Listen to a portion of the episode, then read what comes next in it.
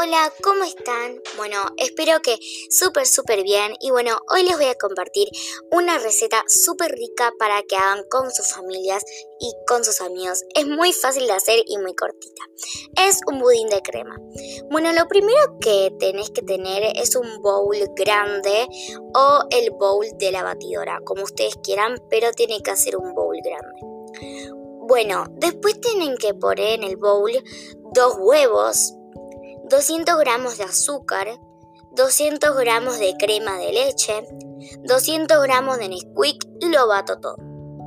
Lo ponemos en un molde enharinado y enmantecado o con fritolín, como a ustedes les parezca bien.